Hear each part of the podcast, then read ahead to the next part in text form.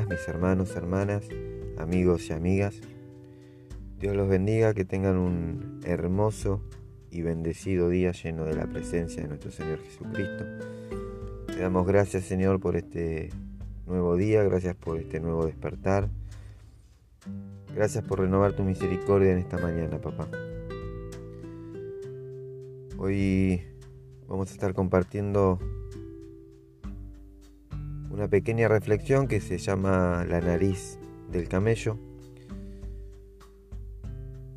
Y dice un antiguo relato que un árabe viajaba con su camello a través del desierto cuando los agarró la noche.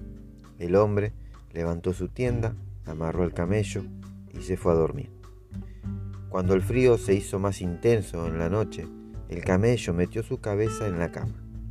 Maestro, susurró, ¿Podría meter mi nariz dentro de la cama?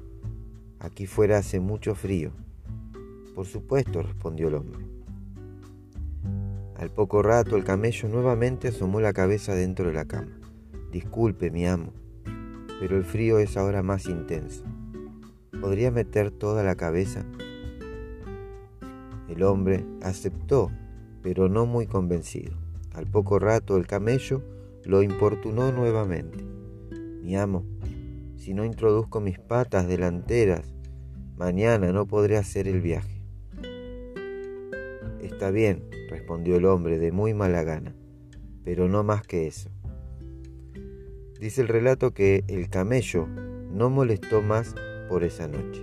Claro, no había razón para molestar. Cuando amaneció, el animal estaba dentro de la cama y el hombre estaba afuera.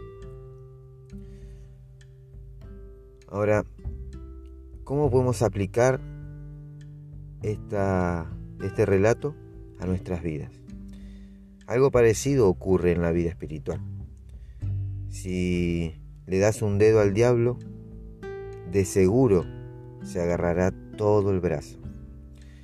En el libro de Efesios capítulo 4 versículo 27 dice la palabra de Dios, no le den oportunidad al diablo. Ahora yo te pregunto, ¿hay en tu vida algún espacio donde se pueda observar la nariz del camello? ¿Tienes alguna amistad cuestionable? ¿Algún hábito o vicio dañino, sea alcohol, cigarrillo, drogas, pornografía? ¿Te has acostumbrado a ver películas donde abundan las palabras obscenas o las escenas de sexo?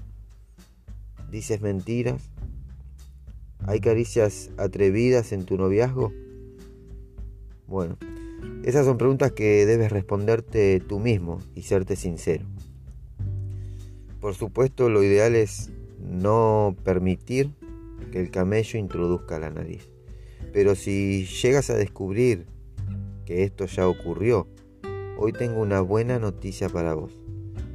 Porque en 1 de Juan capítulo 1 versículo 9 la palabra de Dios dice que si confesamos nuestros pecados, podemos confiar en que Dios, que es justo, nos perdonará nuestros pecados y nos limpiará de toda maldad. Amén. Mis hermanos, hermanas, los invito a llevar delante del Señor en, oración, en ayuno y en ruego cualquier situación de tu vida en la que ahora mismo sientas que las cosas no están bien. Si has hecho algo malo, Él te lo perdonará. Gracias a esa preciosa sangre que fue derramada en la cruz del Calvario por nuestro Señor Jesucristo. Y si no has caído, pero estás pisando terreno prohibido, recuerda eh, lo que hemos leído recién. No le des la oportunidad al diablo. A este engañador, si le das un dedo, se agarrará todo el brazo.